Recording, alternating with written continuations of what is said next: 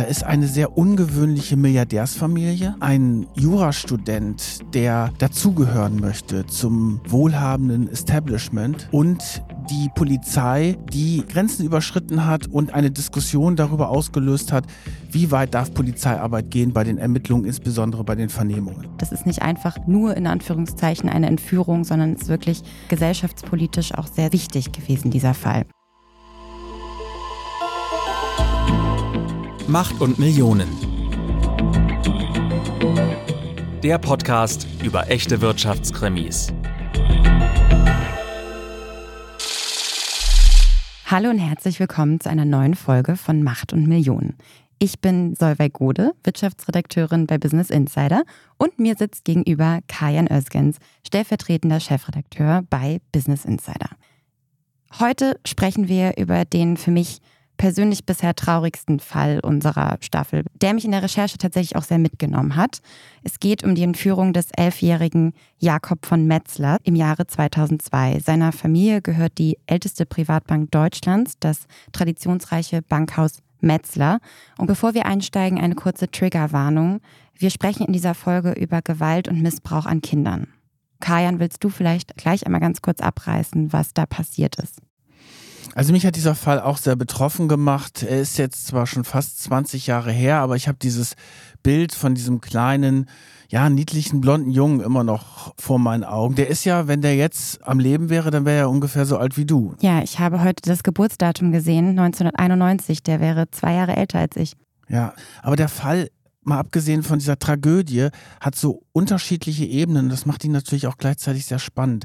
Da ist eine sehr ungewöhnliche Milliardärsfamilie, dann ein Jurastudent, der dazugehören möchte zum wohlhabenden Establishment und die Polizei, die ja Grenzen überschritten hat und eine Diskussion darüber ausgelöst hat, wie weit darf Polizeiarbeit gehen bei den Ermittlungen, insbesondere bei den Vernehmungen. Und deswegen haben wir uns diesen Fall ja auch ausgesucht, weil der wirklich weitreichende gesellschaftliche Diskussionen ja auch ausgelöst hat. Es ist nicht einfach nur in Anführungszeichen eine Entführung, sondern ist wirklich gesellschaftspolitisch auch sehr, sehr wichtig gewesen, dieser Fall.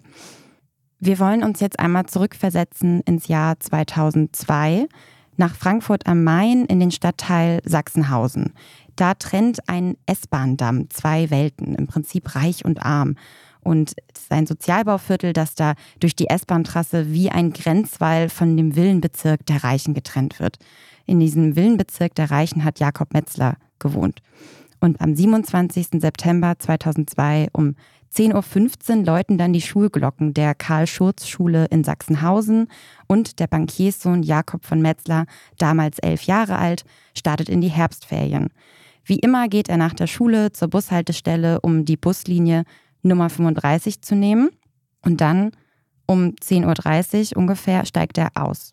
Ja, genau, da verliert sich seine Spur. Er braucht ungefähr eine halbe Stunde für diesen Nachhauseweg. Der Junge ist 1,45 groß, trägt zu dem damaligen Zeitpunkt einen blau-weiß gestreiften Pullover, eine sandfarbene Hose, Pumaschuhe und einen Rucksack der Marke Eastpack. Und er wurde das letzte Mal gesehen um 10.30 Uhr an der Mörfelder Landstraße. Da geht er dann die letzten 100 Meter oder 200 Meter geht er dann bis zu seinem Nachhause an der Straße lang und da wurde er dann halt nicht mehr gesehen. Da verliert sich seine Spur. Ja, und dann passiert etwas, was natürlich für die Metzlers eine Katastrophe ist. Äh, das Verbrechen, die Gewalt kommt in ihr Leben und zwar zwei Stunden später. Ja, es ist 12.30 Uhr, als die Gewalt in das Leben der Familie Metzler einbricht. Aber Vielleicht müssen wir erstmal ganz kurz erzählen, wer die Metzlers überhaupt sind. Was ist das für eine Familie? Warum waren die wichtig für Frankfurt? Also es ist eine ganz wirklich ungewöhnliche Milliardärsfamilie. Also Friedrich von Metzler ist der Vater auch von Jakob. Der ist in elfter Generation führt er das Bankhaus Metzler 1674 gegründet. Also wirklich eine Wahnsinnstradition. Und da könnte man meinen, das ist eine ganz traditionelle Familie, die ihre Kinder auf die Internate schickt und so weiter. Ganz im Gegenteil.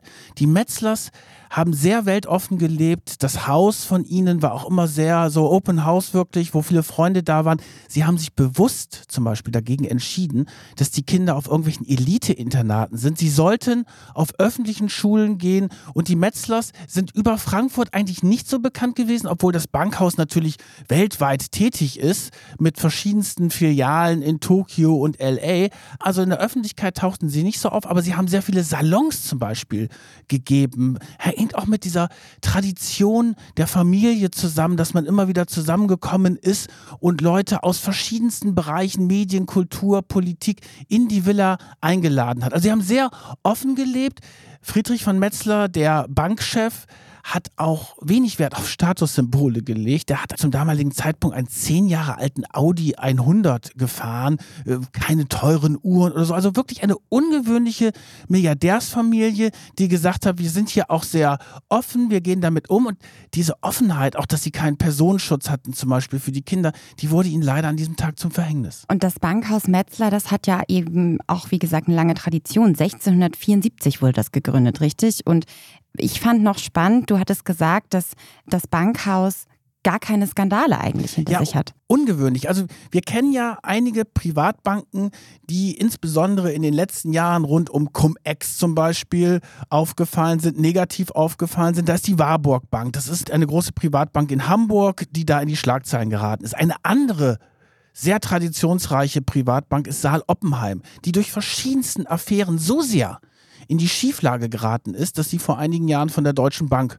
übernommen worden ist. Bei den Metzlers ist es so, die legen sehr viel Wert auf Vermögensverwaltung, haben natürlich sehr viele reiche Kunden. Bei denen gibt es zum Beispiel keinen Kredit. Ach. Ja, das ist halt eine Bank, die vergeben keine Kredite, die machen Vermögensverwaltung, beraten natürlich bei Übernahmen, aber sehr stark auf diese Vermögensverwaltung ausgerichtet. Also ich könnte mich tatsächlich auch gar nicht von dem beraten lassen. Ich glaube, dass du da nicht angenommen wirst. Ich weiß es nicht genau, wie das ist. Das ist schon so ein im Hintergrund tätig. Die machen auch keine große Werbung oder so. Das ist sehr viel Mund-zu-Mund-Propaganda.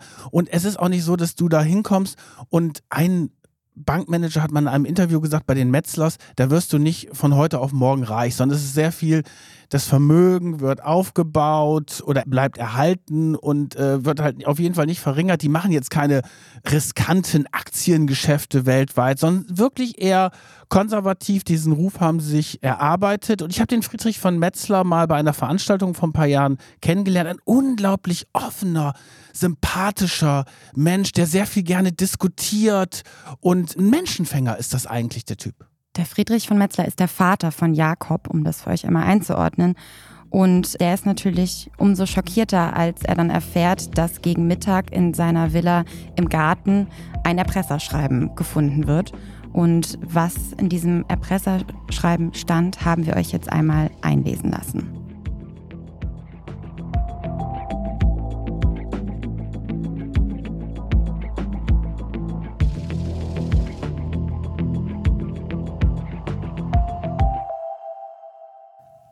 Achtung, Entführung. Wir haben Ihren Sohn entführt. Es ist nicht unsere Absicht, das Leben Ihrer Familie oder das Ihres Sohnes zu zerstören. Es geht uns lediglich ums Geld. Daher bieten wir Ihnen folgenden Deal an. Bringen Sie in der Nacht von Sonntag auf Montag um 1 Uhr nachts die Summe von einer Million Euro als Lösegeld. Das Geld in gebrauchten, nicht gekennzeichneten Scheinen, gemischt bis 500 Euro in all die Einkaufstüten verpacken und an der Haltestelle der Linie 14 Oberschweinstiege in Richtung Neu-Isenburg an das Schild der Haltestelle legen. Danach verlassen sie den Ort und gehen auf direktem Weg nach Hause. Ihr Sohn wird dann am nächsten Morgen wohlauf nach Hause kommen. Es ist für Sie unter Mithilfe von Polizei oder ähnlichem sicher gut möglich, uns zu überführen. Wir haben jedoch nichts zu verlieren. Wir wollen Ihrem Sohn nichts tun und ihn fair behandeln. Wir wollen nur das Geld, und dies in einer Höhe, die Ihnen Ihr Sohn wert sein sollte. Lassen Sie uns mit dem Geld das Land verlassen. Und unternehmen Sie keine Nachforschungen. Wenn wir mit sauberem Geld in Sicherheit sind, werden Sie Ihren Sohn wiedersehen. Das ist für beide Seiten das Beste.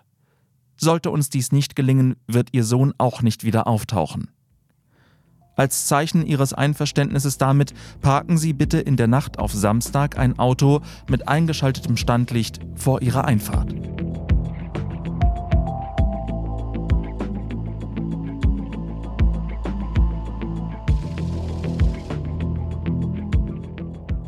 Friedrich von Metzler erhält diese Nachricht dann am Freitagmittag. Er ist im Bankhaus und entscheidet zusammen mit seiner Frau Silvia sofort, dass er sich nicht an diese Anweisung des Erpressers hält. Das ist ja auch eine, ja, muss man sagen, ja auch eine mutige Entscheidung, weil in dem Moment denkt man, na, wie riskant ist die ganze Strategie? Aber er sagt sich, nein, wir schalten die Polizei ein. Es gibt direkten Kontakt dann zu dem Polizeivizepräsidenten Daschner, der dem von Metzler empfohlen wird als einer der besten Polizisten des Landes. Daschner spielt dann natürlich später noch eine ganz wichtige Rolle in diesem ganzen Fall.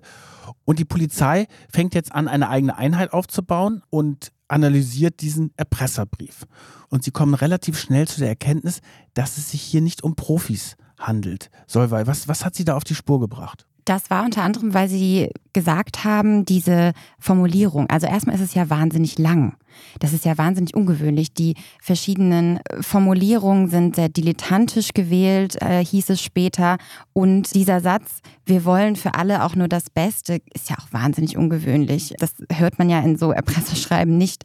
Und es hat auf jeden Fall den Ermittlern den Eindruck gegeben, dass es sich nicht um Profis handelt, auch aufgrund des Übergabeorts und dass es eben übers Wochenende ist und zwei Tage später erst die Geldübergabe. Denn eigentlich wissen Erpresser, wenn sie sich im Vorfeld quasi damit auseinandersetzen, wie so viel Geld aufgetrieben werden muss, dass das wahnsinnig lange dauert. Du kannst nicht eigentlich mal eben eine Million in Bar abheben. Und die haben die meisten reichen Leute auch nicht mal eben im Safe liegen. Genau, und dann kam noch dazu dieses Zeichen, wenn man damit einverstanden ist, sollte man den Wagen dort parken und das Scheinwerferlicht anmachen. Das heißt, er musste dann ja in der Nähe sein, um das sehen zu können. Und dann hat der Erpresser ja auch der Polizei quasi 60 Stunden Zeit gegeben, um sich auf diese Geldübergabe vorzubereiten. Es wurde nicht nochmal kommuniziert, dass man sagt, okay, melden Sie sich bei mir oder wir melden uns nochmal wegen Lebenszeichen oder so etwas. Also da war der Polizei relativ schnell klar, okay, das kann kein Profi gewesen sein. Dann gab es natürlich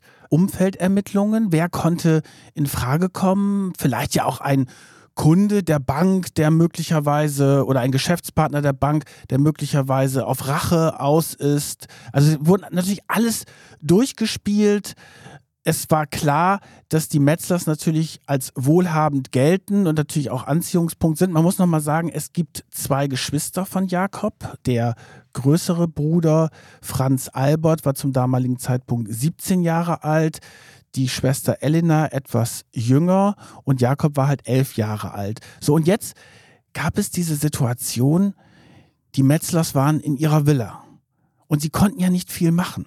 Sie haben gewartet auf diese Geldübergabe. Die Polizei hat natürlich dann diese Umfeldermittlungen gemacht, aber die haben auch nicht groß was rausbekommen. Das heißt, es hat sich jetzt alles konzentriert auf die Geldübergabe in der Nacht von Sonntag auf Montag. Es ist die Nacht vom 29. September und die Polizei hat versucht, das Gelände so gut wie möglich, aber unauffällig zu umstellen und ein Polizist, getarnt als Fahrer, begleitet Friedrich von Metzler zu dem Übergabeort an die Oberschweinstiege im Stadtwald. Und es ist mittlerweile schon Herbst, deswegen war es etwas schwieriger, sich für die Vermittler zu verstecken, weil die Bäume nicht mehr so viele Blätter haben. Es ist wirklich nicht einfach, sich da zu verstecken. Und jetzt nähert sich ein großer, schlachsiger junger Mann mit dunklen, kurzgeschnittenen Haaren. Er dreht sich immer wieder um, schaut, wartet kurz tut so, als ob er den Fahrplan studiert und dann geht er schließlich zu diesen Aldi-Plastiktüten mit dem Lösegeld. Und da taucht das erste Mal unser Täter Magnus Gäfgen auf.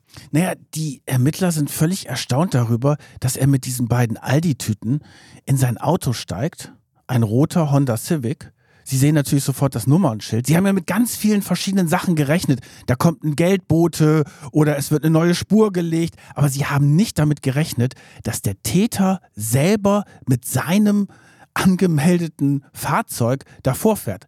Also, Sie wissen jetzt, es ist Magnus Gefgen. So, und dann laufen natürlich die Umfeldermittlungen zu Magnus Gefgen. Wer ist das? Und es taucht sehr schnell die Erkenntnis auf, dass er der Familie bekannt ist, dass er die Schwester Elena kennt, weil seine Freundin in die Parallelklasse geht, dass es auch eine direkte Verbindung zu Jakob gibt, also dass die sich schon mal kennengelernt haben. Nicht groß, aber sie kennen sich. So, das ist natürlich für die Polizei, sie sagen das der Familie, glaube ich, da noch natürlich nicht so detailliert, aber es ist natürlich bei der Polizei läuten natürlich die Alarmsignale, wenn der Erpresser sein Opfer persönlich kennt, sprich das Opfer kann ihn dann auch beschreiben und identifizieren. So, Magnus Gefgen steigt mit diesen beiden Aldi-Tüten seelenruhig in den roten Honda Civic und was macht er? Er fährt nach Hause und legt sich schlafen. Die Polizei überwacht natürlich die Wohnung am nächsten Morgen, kommt er heraus und trifft sich mit seiner Freundin. Magnus Gefgen ist 27 Jahre alt, Jurastudent und er hat eine deutlich jüngere Freundin, die 16-jährige Katha, die ja in die Parallelklasse von Jakobs Schwester geht. Und an diesem Montagmorgen geht er mit Katha los in die Frankfurter Innenstadt und shoppt.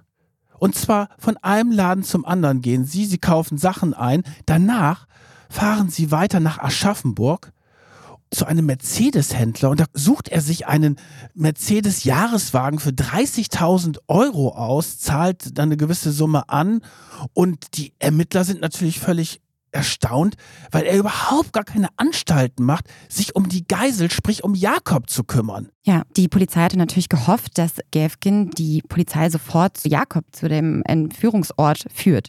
Und das hat er aber nicht getan.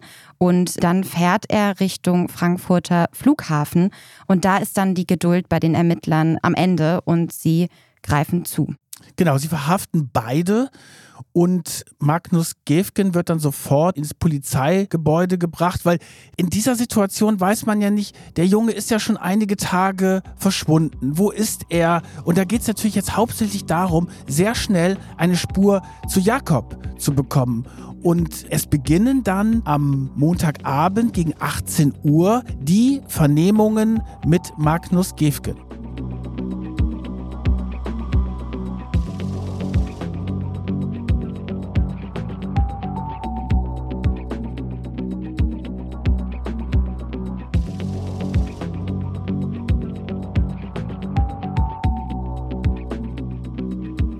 Katter und Magnus Gefgen sind jetzt beide in Polizeigewalt und werden vernommen.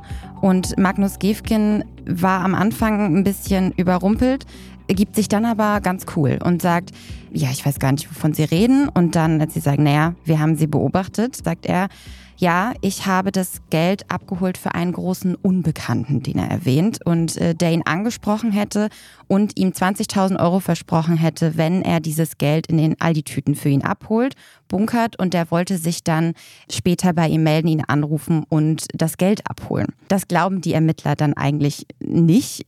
Zum gleichen Zeitpunkt wird bereits die Wohnung von Magnus Gefgen durchsucht und dort finden sie einen großen Teil des Lösegelds, aber überhaupt keinen Hinweis auf Jakob. Und deswegen wird er natürlich jetzt bei der Polizei nochmal mehr in die Mangel genommen und der Druck wird natürlich in dem Verhör auf ihn erhöht. Das heißt, er soll jetzt endlich auspacken, weil die Zeit läuft ja auch davon, er soll jetzt endlich auspacken, wo der Junge ist. Aber er erzählt immer wieder neue Lügengeschichten und nach einigen Stunden bringt er dann die Fahnder auf eine völlig falsche Spur. Am 30. September gegen 22 Uhr versucht einer der Ermittler eine etwas andere Methode und legt ihm einen Zettel hin, wo Gefgen ankreuzen kann zwischen drei verschiedenen Möglichkeiten. Lebt Jakob noch? Ist Jakob tot oder ist er unter Aufsicht und es kümmert sich jemand um ihn? Und Gefgen überlegt kurz und kreuzt dann an, Jakob ist unter Aufsicht. Was natürlich die Hoffnung der Ermittler massiv erhöht. Man muss auch noch einmal ganz kurz dazu sagen, zu diesem Zeitpunkt, kurz nach der Verhaftung, wurde auch schon bereits die Öffentlichkeit eingeschaltet, weil die haben ja an dem Wochenende überhaupt nichts davon mitbekommen, weil man wollte natürlich das Leben des Jungen schützen, aber kurz nach der Verhaftung hat sich dann die Polizei entschieden, an die Öffentlichkeit zu gehen und natürlich eine große Fahndung hinzubekommen, wo der Jakob ist. Und dann hat der Gäfgen eine neue Spur verraten. Und zwar hat er diesen See genannt. Ein See, ich glaube, 40, 50 Kilometer von Frankfurt entfernt. Wie heißt der See? Der Langener See. Jakob solle sich da in einer Hütte befinden. Und als er dann von den Ermittlern gefragt wurde, wie diese Hütte aussehe, konnte er die aber auch nicht so richtig beschreiben. Also hat die sehr unspezifisch beschrieben. Aber es ist jetzt eine riesen Durchsuchungsaktion natürlich. Es sind Hundestaffeln unterwegs. Tausend Beamte durchkämmen dieses Gebiet. Es werden Hubschrauber eingesetzt mit Wärmebildkameras. Alles wird natürlich versucht, um noch das Leben von Jakob zu retten. Parallel wurden in Frankfurt aber auch Suchtrupps eingesetzt, in Sachsenhausen. Da wurden echt sämtliche Gebäude, die leer standen, durchsucht. Also da würde wirklich alles versucht, was ging aus Polizeisicht. Und dann sind sie am Langener See und suchen nach Jakob, aber sie finden ihn nicht. Und parallel ist dann natürlich der Polizeipräsident Wolfgang Daschner, den wir vorhin schon kurz erwähnt haben, wahnsinnig unter Druck. Er muss jetzt irgendwie entscheiden, wie gehen wir jetzt damit um.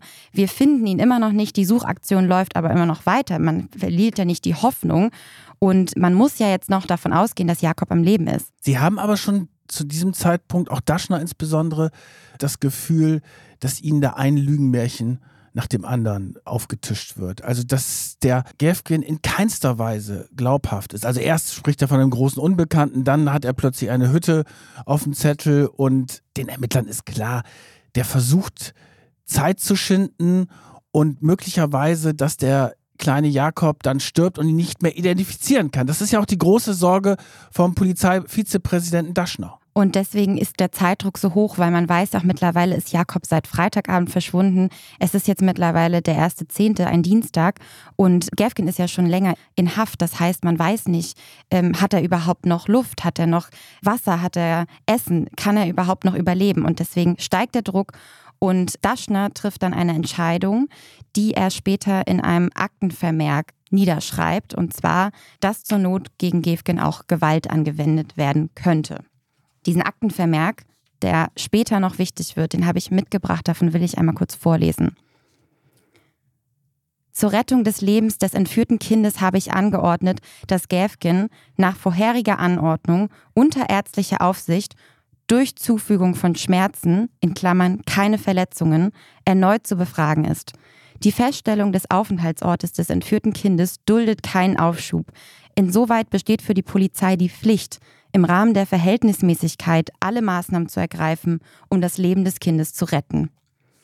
Und es ist jetzt 10 Uhr, da betritt ein leitender Ermittler Ortwin Ennigkeit die Bühne. Daschner ruft ihn in sein Büro und bittet ihn, diese Vernehmung mit möglicher Androhung von Gewalt durchzuführen, weil Ennigkeit Gelfgen bis zu dem Zeitpunkt noch gar nicht getroffen hat. Und er hofft jetzt, wenn jemand ganz Neues auf die Bühne tritt, dass Gelfgen vielleicht gesteht. Und Ähnlichkeit geht in diesen Vernehmungsraum und innerhalb von zehn Minuten gesteht Gavkin den Aufenthaltsort von Jakob. Und wie diese Vernehmung abgelaufen ist, das hat Ähnlichkeit in seinem Buch, das er später 2009 veröffentlicht hat, geschildert und davon haben wir euch jetzt Auszüge mitgebracht.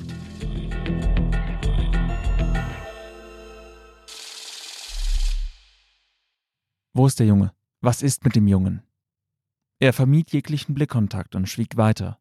Ich sagte ihm, Pass auf, es ist veranlasst worden, dass jemand kommt, der dir Schmerzen zufügen kann. Er wird mit einem Hubschrauber eingeflogen. Ich habe ihm auch gesagt, dass die Besorgung eines Wahrheitsserums veranlasst sei. Ich erklärte ihm eindringlich, dass wir wissen müssten, wo der Junge ist. Keine Reaktion. Ich versuchte einen anderen Ansatz. Hast du Angst vor dem Knast? Du weißt ja, wie es dort Tätern gehen kann, die Kindern etwas angetan haben. Keine Reaktion. Wo ist Jakob? Du wirst Jakob nie vergessen. Sein Flehen um Hilfe, sein Schreien werden dir nie mehr aus dem Kopf gehen, werden dich für immer verfolgen, dein Leben lang. Hast du ihm wehgetan? Ihn verletzt? Kann er sich bewegen? Hat er genug Luft? Du wirst seine Augen nie vergessen, die panische Angst in seinen Augen nie. Keine Nacht wirst du mehr schlafen, du wirst Angst vor der Dunkelheit haben, denn sie wird dich an das erinnern, was du mit Jakob gemacht hast. Wo hast du ihn versteckt? Nicht die Frage oder die einzelnen Worte waren entscheidend, es war die Gesamtheit meiner Person. Ich war voller Wut und Zorn, hatte Angst um Jakob. Ich wollte und musste diesem Spiel ein Ende machen. Ich war total angespannt und vor allen Dingen absolut entschlossen. Meine Entschlossenheit nicht eher aufzugeben, bis ich erfahren hatte, was mit Jakob passiert war, hat Gefgen sehr deutlich gespürt. Plötzlich eine Reaktion. Ich. Ich glaube, er ist in. bei einem See in der Nähe von Birstein.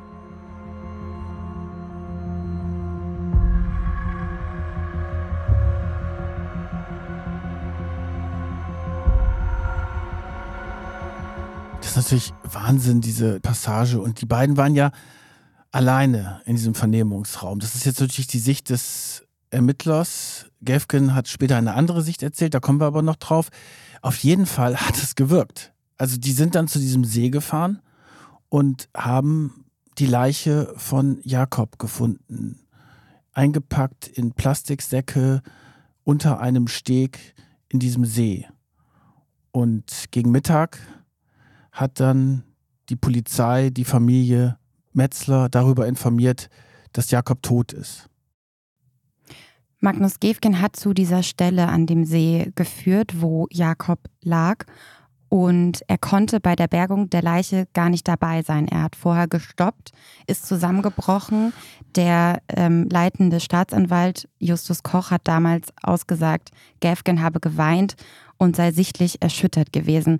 Und jetzt, Kajan, stellt sich für mich natürlich die Frage, was ist es für ein Mensch, der ein Kind umbringt und gleichzeitig aber shoppen geht auf der Zeil?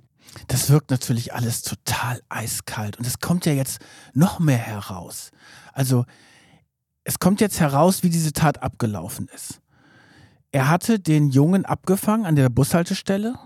Jakob kannte ja den Magnus Gefgen. Woher kannten die sich? Von der Schwester. Mhm. Und weil er hat die auch mal nach Hause gebracht. Und die Schwester ist ja in der Parallelklasse von der Freundin. Es ist alles dieses Stadtviertel Sachsenhausen, wo sich das abspielt. Und er hat dann den Jungen nach Hause gelockt, weil er gesagt hat, ist da noch eine Jacke von deiner Schwester Elena und die holen wir jetzt aus der Wohnung und dann fahre ich dich nach Hause.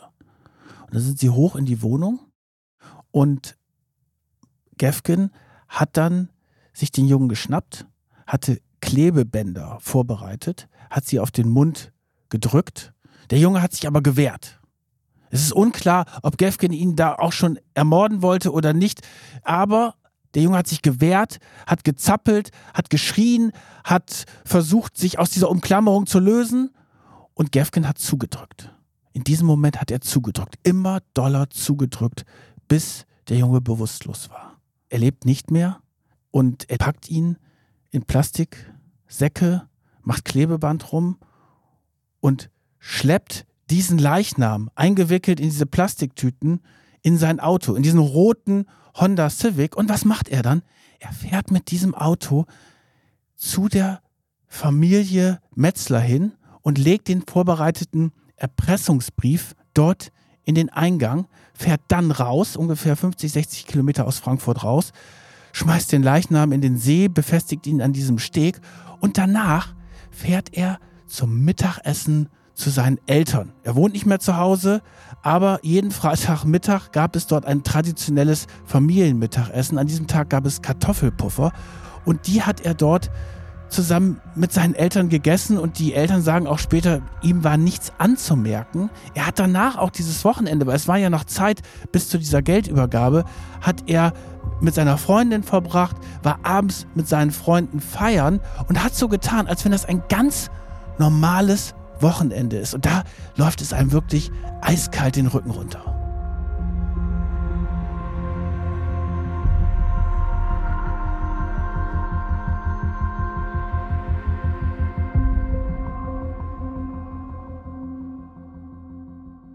Man kann sich das überhaupt nicht vorstellen, wie man so tun kann, als ob alles normal ist. Niemand hat ihm das im Nachhinein angemerkt. Alle haben gesagt, der war ganz normal, der hat sich ganz normal verhalten wie immer.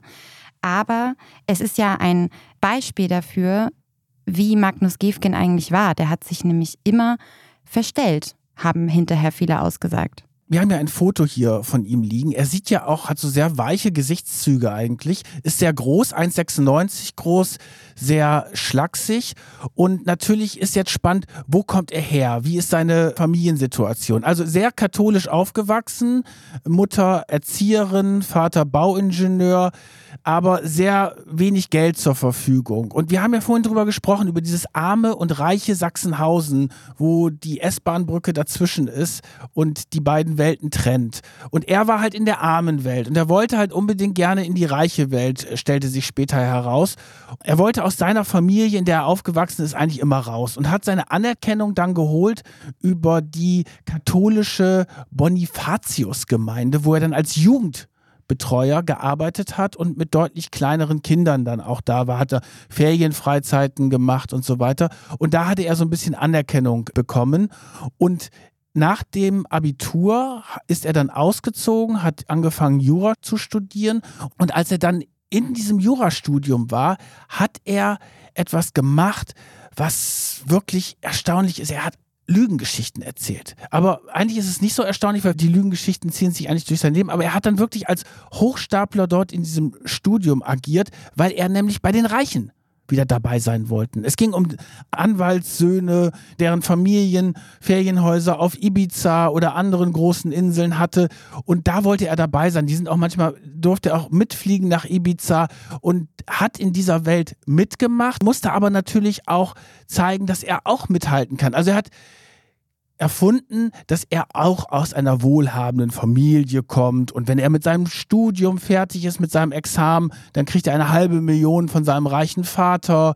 Und er sei kurz davor, ja, in eine tolle Kanzlei reinzukommen, wo er als Staranwalt quasi unterwegs ist und hat diese ganzen Geschichten erzählt. Und das Schlimme ist, dass diese anderen, diese Rich Boys-Clique, dass die alle dachten, naja, der Magnus, das stimmt auch so. Das waren natürlich total oberflächliche Kontakte, muss man sich ja vorstellen, weil die sind dann ja in den Vernehmungen gefragt worden, ja, was war denn der Magnus denn eigentlich für einer? Und da haben sie immer nur gesagt, ja, der hat irgendwie Thekenrunden geschmissen, aber so viel weiß ich auch nicht. Also er hat seine ganzen Ersparnisse, unter anderem den Rentenfonds seines Vaters, dafür benutzt, um mithalten zu können. Und dann hat er natürlich plötzlich auch diese Katha kennengelernt, weil er hatte, so war wohl auch seine erste. Erste richtige Freundin, ja. Erste richtige Freundin. Er war 27, sie war 16. Das ist ja auch schon Wahnsinn, dass, also dass das die Eltern überhaupt erlaubt haben.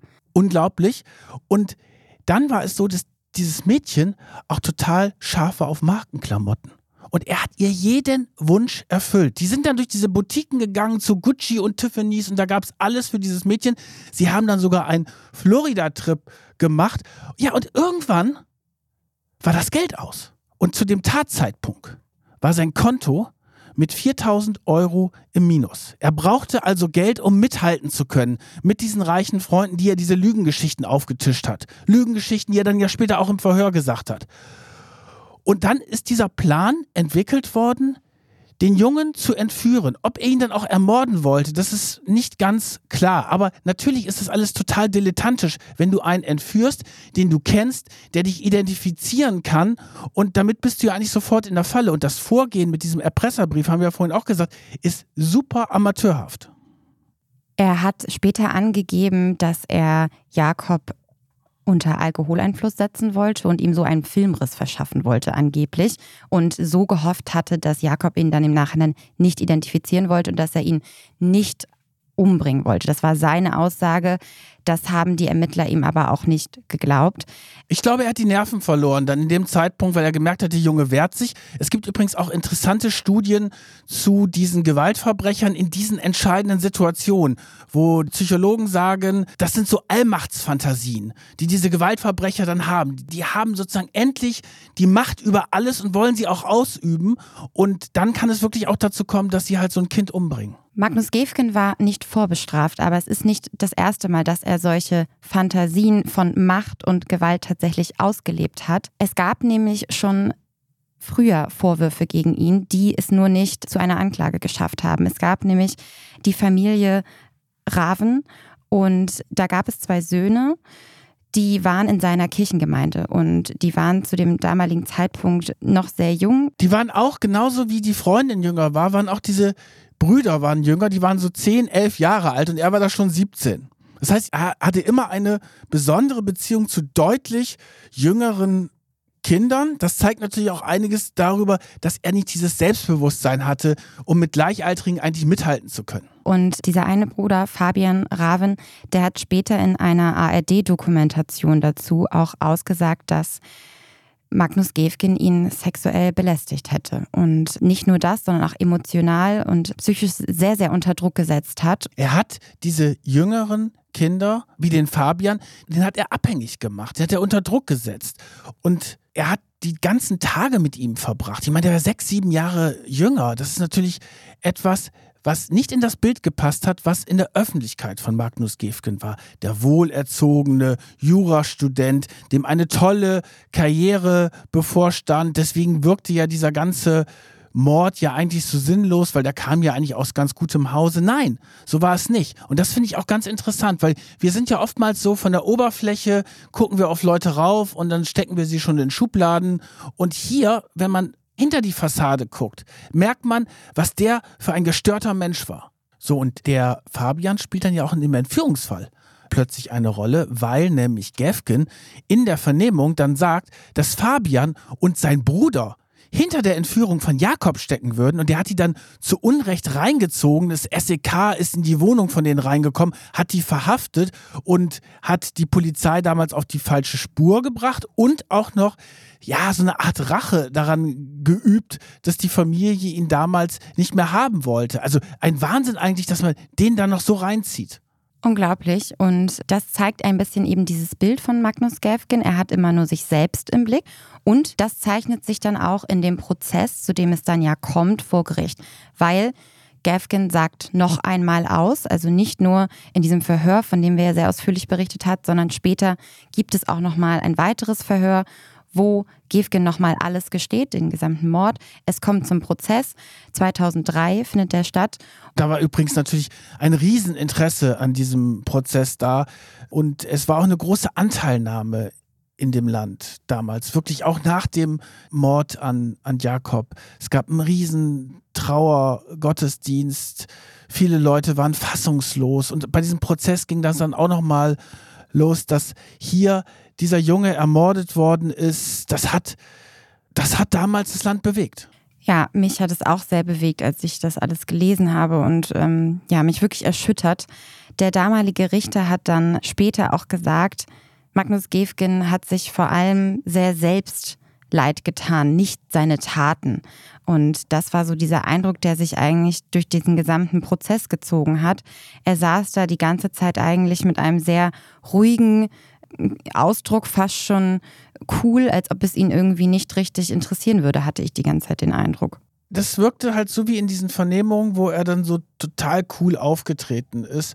Und er hat dann auch bei dieser bei diesen Prozessen. Ich glaube, einmal ist er dann so ein bisschen zusammengebrochen, als er nochmal von diesem ganzen Fall erzählt hatte. Aber man hatte nicht das Gefühl, dass die Familie von Metzler ihm leid tut, sondern dass er sich selber leid tut.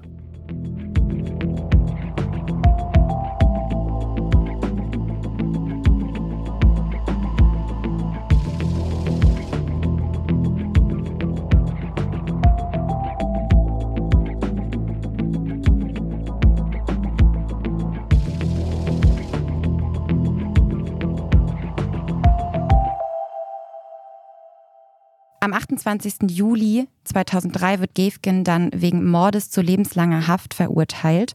Und wichtig ist aber, dass es vorher, im Januar 2003, zu einem wichtigen Wendepunkt kommt. Im Juli 2003 fällt dann das Urteil.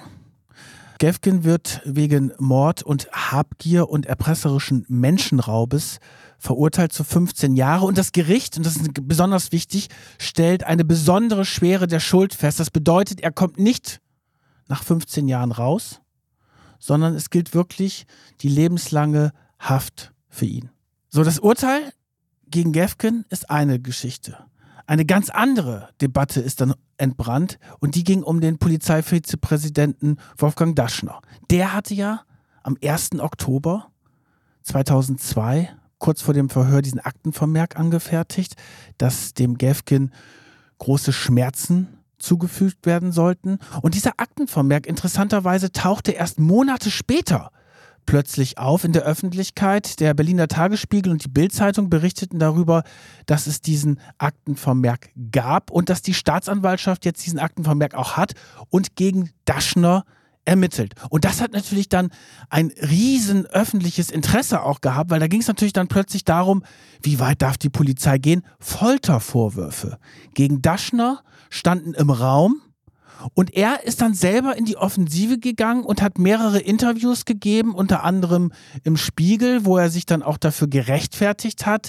Also er hat das auch nicht bereut. Er wusste schon, dass das natürlich rechtlich problematisch ist.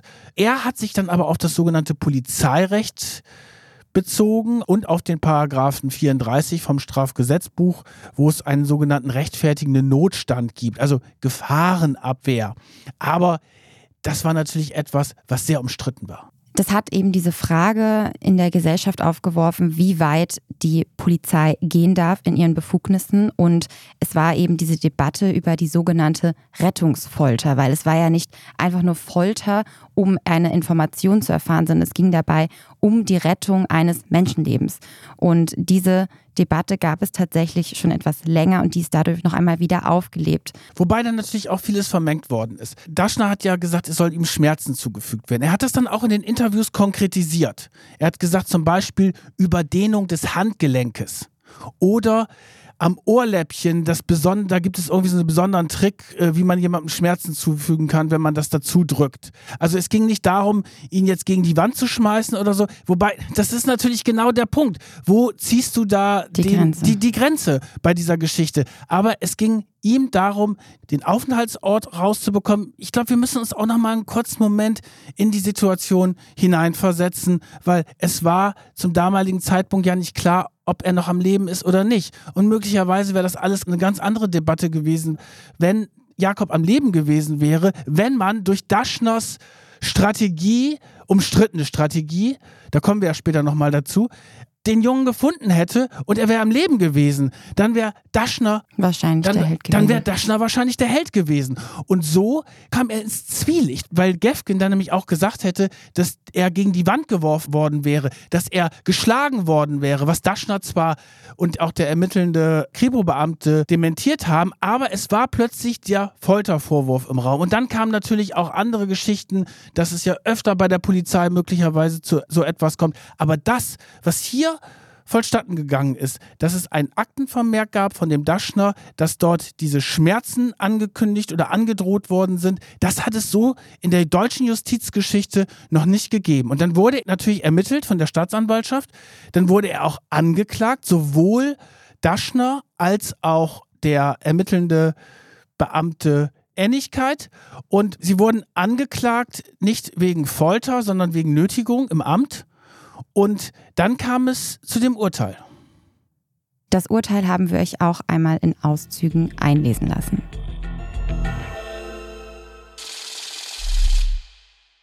Im Namen des Volkes. Urteil in der Strafsache gegen erstens den Polizeivizepräsidenten Wolfgang Daschner, zweitens den Kriminalhauptkommissar Ortwin Ennigkeit, hat die 27. Große Strafkammer des Landgerichts Frankfurt am Main aufgrund der am 18. November begonnenen Hauptverhandlung für Recht erkannt, der Angeklagte Ennigkeit ist der Nötigung schuldig. Der Angeklagte Daschner ist der Verleitung eines Untergebenen zu einer Nötigung im Amt schuldig. Die Angeklagten werden verwarnt.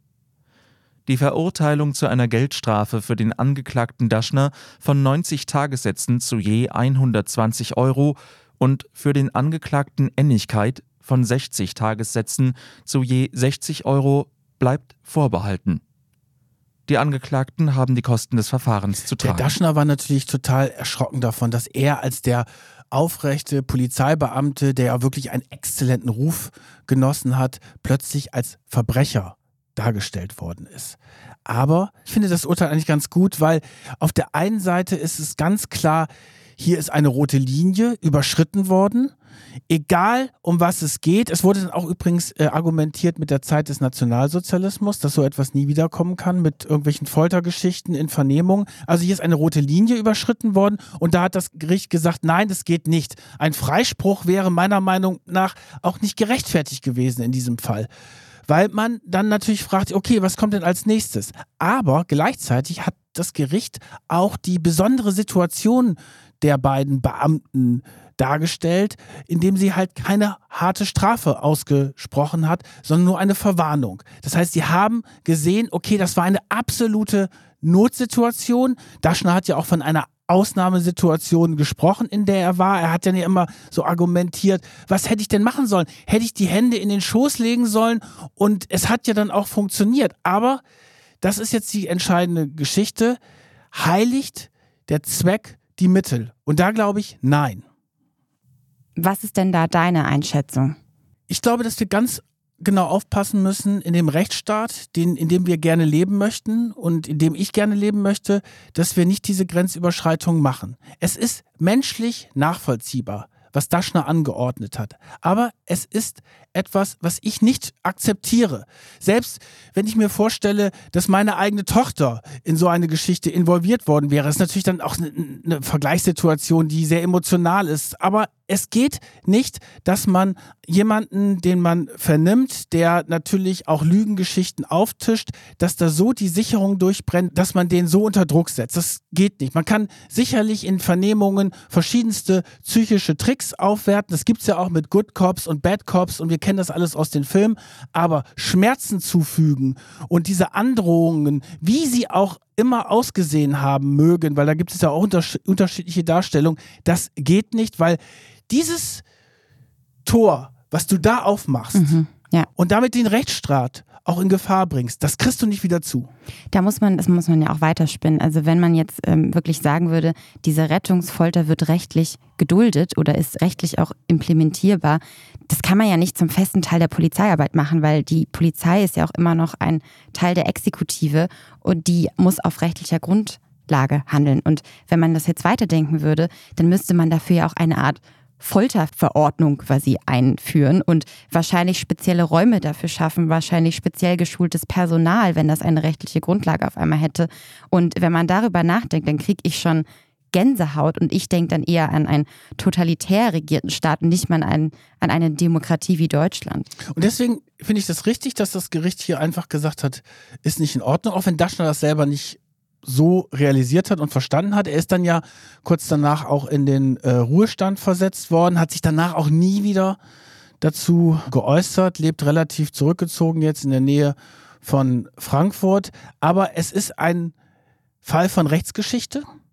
Und durch dieses Urteil, das gefällt worden ist, gab es auch einen ähnlichen Vorfall nicht mehr, weil dann halt einfach ganz klar dort eine Grenze gezogen worden ist. Diese Grenze hat damals auch der leitende Staatsanwalt Justus Koch gezogen. Der hat sich später in der erwähnten ARD-Dokumentation geäußert. Er sagt, dass es eben eine Sache der Staatsanwaltschaft war und nicht der Polizei, dass die Polizei in dem Falle ihre Kompetenzen quasi überschritten hätte. Gleichzeitig kann man das, glaube ich, menschlich auf jeden Fall verstehen, was Daschner damals getan hat, weil er hat wirklich einfach nur aus seiner Sicht versucht, diesen Jungen zu retten. Ich habe eben davon gesprochen, dass ich das Urteil gegen Daschner nicht gut fand. Ein anderes Urteil hat mich hingegen erzürnt. Und da habe ich auch das Gefühl, das ist mit dem Rechtsstaat dann nicht vereinbar. Nämlich ein paar Jahre später hat Magnus Geftgen ein Schmerzensgeld in Höhe von 3000 Euro von einem Gericht in Frankfurt zugesprochen bekommen, wegen dieser Vernehmungs- Praktiken und da finde ich, da ist dann einfach eine Grenze überzogen worden. Er hat ja dann auch versucht, dagegen vorzugehen, ist sogar vor den Europäischen Gerichtshof für Menschenrechte gegangen. So richtig viel Erfolg hatte er nicht, aber eben trotzdem halt diese Zahlung von Schmerzensgeld, um diese Prozesskosten auch zu tragen. Ja, also an mir hat das auch eher ja, Beschämung ausgelöst. Ich hoffe, dass der Gefgen auch nicht mehr aus dem Gefängnis rauskommt, muss ich ganz klar sagen. Und es gibt aber in dieser wirklich tragischen mhm. Auch etwas Versöhnliches zum Ende, weil die Familie von Metzler, die hat es offenbar, so sieht es jedenfalls aus, geschafft, mit diesem unglaublichen Unglück, mit dieser unglaublichen Tragödie umzugehen und nicht daran zu zerbrechen. Das wäre natürlich möglich. Ich meine, da ist unglaubliches Leid über dieser Familie gekommen. Der kleine Bruder, der kleine Sohn, ist plötzlich wegen dieses ja wirklich sinnlosen Mordes aus dem Leben geschieden. Und plötzlich steht diese Familie, die immer im Hintergrund war, auch so stark in der Öffentlichkeit. Es wird natürlich viel über sie berichtet. Fotografen sind vor der Villa zu sehen über einen langen Zeitraum. Sie stehen natürlich, jetzt wird immer geguckt, was sagen sie dazu. Friedrich von Metzler, den ich ja vor einigen Jahren getroffen hatte und wirklich eine unglaublich Ausnahmeerscheinung als Mensch, so habe ich ihn wahrgenommen. Hattest du damals mit ihm über den Fall gesprochen? Nein, er wollte nicht über den Fall sprechen. Das habe ich gemerkt. Ich habe so ein bisschen vorgefühlt und er hat ja nie in Interviews oder irgendwo anders öffentlich über diesen Fall gesprochen. Er hat natürlich immer wieder Interviews gegeben über die finanzielle Situation in Deutschland, also das Finanzsystem, aber nur als Chef einer Privatbank. Und er ist dann 2018 aus der operativen Führung zurückgetreten und hat die Geschicke an seinen Sohn Franz Albert übergeben, der jetzt persönlich haftender Gesellschafter ist und Geschäftsführer der Metzler Bank. Und das ist ja ganz häufig so bei diesen Familienunternehmen. Die möchten das dann in die nächste Generation bringen. Und das ist ihnen offenbar gelungen. Die Elena, die arbeitet ebenfalls in der Bank dort, hat auch einen prominenten Mann geheiratet, nämlich einen Spross aus der Hoteliersfamilie Steigenberger. Und was ich interessant fand, da hatte ich jetzt auch noch mal vor der Folge ein bisschen in dieser ganzen Frankfurter Szene rumtelefoniert die Metzlers haben sich jetzt nicht dahingehend verändert, dass sie ihre ja, Strategie der offenen Villa, des offenen Hauses jetzt beendet haben. Man könnte ja auch sagen, okay, wir ziehen uns jetzt völlig zurück, wir wollen auch gar keine Gäste mehr haben, wir wollen nichts mehr mit allen zu tun haben. Nein, sie sind weiterhin in der Frankfurter Szene sehr aktiv, laden zum Beispiel sehr gerne Gäste ein und sind Meister im Netzwerken. Man spricht auch vom Metzlern dabei, weil insbesondere Friedrich von Metzler hat eine unglaubliche Gabe, Leute aus verschiedensten Bereichen, Medien, Politik, Kultur zusammenzubringen und das in seinem Haus dort in Frankfurt. Und das haben sie sich erhalten. Und das finde ich wirklich eine tolle, versöhnliche Geschichte zum Schluss. Absolut, das wusste ich noch gar nicht. Das finde ich sehr, sehr schön, diesen Begriff Metzler, den werde ich jetzt vielleicht auch mal verwenden diese Versöhnlichkeit, die ja auch in dieser Großzügigkeit dieser Familie liegt, die haben wir hier im Prinzip auch in einem Bild vor uns liegen. Wir sehen hier die vier Familienmitglieder Friedrich von Metzler, Silvia von Metzler, seine Frau, die zwei Kinder, Elena von Metzler und Franz Albert, die ähm, ja auch alle jetzt in der Stiftung oder in der Bank selbst tätig sind, alle wieder vereint als Familie. Und sie lächeln da, das ist beim Deutschen Gründerpreis 2017. Ja, es sieht versöhnlich aus. Und die Familie und insbesondere Friedrich von Metzler ist eine sehr angesehene Persönlichkeit, auch nach seinem Ausscheiden aus der Bank. Die Familie spendet auch sehr viel für Museen, Kultureinrichtungen, Universitäten. Kinderkrankenhaus? Kind, ja, auch für, mhm. für Krankenhäuser. Also die verkörpern so ein bisschen das, was wir uns von Milliardären oftmals wünschen. Dass man jetzt nicht protzig lebt und das, was man über hat, auch mit anderen teilt. Das hat Friedrich von Metzler auch mal gesagt, dass ihm das sehr wichtig ist, dass er weiß, dass er auf der Sonnenseite des Lebens steht und dass er einen Teil davon an die Gesellschaft weitergeben möchte. Danke, dass ihr uns mit diesem ja, sehr schwierigen Fall begleitet habt und zugehört habt. Danke, Kajan, dass du den mit mir aufgerollt hast und ja auch emotional besprochen hast und so ehrlich warst auch mit deiner persönlichen Meinung. Vielen Dank, dass ihr auch weiterhin bei Instagram so fleißig dabei seid. Da findet ihr auch die Bilder, die wir hier beschrieben haben und natürlich auch wieder Hinweise auf die nächste Folge. Vielen Dank und dann bis zum nächsten Mal. Tschüss.